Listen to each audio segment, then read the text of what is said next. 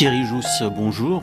Bonjour. Alors dès les toutes premières pages de ce livre, vous nous expliquez à quel point la, musique de film a longtemps été considérée comme le parent pauvre euh, du cinéma. comment ça s'explique?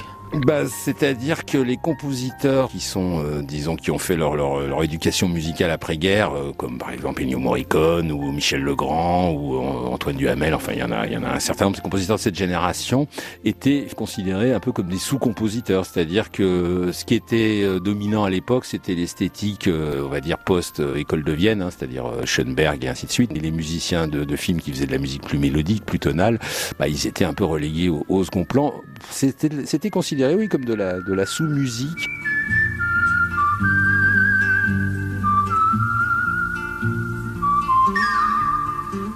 Ennio Morricone raconte que lui qui a fait des études très sérieuses avec un professeur, Geoffredo Petrassi, qui était vraiment une sommité de la musique contemporaine de l'époque, il se cachait, il, ne disait pas à son, professeur qu'il d'abord travaillait pour la variété, ce qui était encore plus infamant, mais aussi ensuite pour le cinéma, c'était à peu près pareil, parce que c'était une musique de commande, parce que c'était une musique qui était censée illustrer les images, alors qu'au fond, dans l'histoire de la musique, euh, les musiques de ballet, par exemple, euh, elles sont assez nombreuses et on ne dit pas que c'est de la sous-musique pour autant.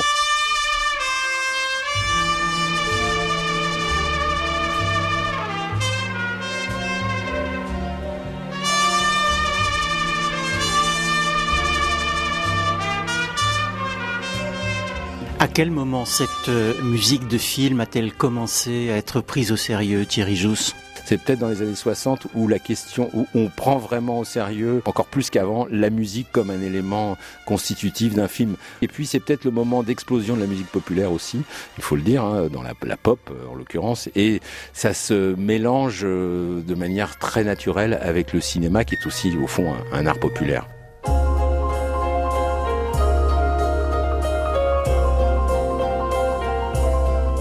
Dans ce livre, vous consacrez un long chapitre à ces binômes, à, ces couples qui se forment entre réalisateurs et compositeurs, des couples qui parfois durent euh, très longtemps. Bah, ça fait vraiment partie de l'histoire de la musique au cinéma parce qu'on un, bon Bernard Herrmann Hitchcock qui n'est d'ailleurs pas une collaboration si longue mais qui a vraiment marqué euh, les esprits. On peut citer Henry Mancini et, Black Edwards.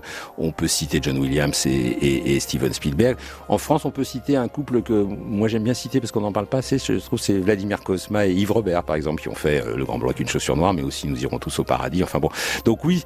Ou euh, plus récemment, là, Claude Sauté, Philippe Sard, un réalisateur qui trouve son, son alter ego musical, il a envie de le garder. C'est un confort pour les deux d'avoir cette complicité naturelle. On a à peine besoin de se parler. Il y a comme une espèce de rapport télépathique et la musique devient vraiment un élément constitutif du film, de la mise en scène. Parfois, ça, la musique se compose même avant que le film soit tourné.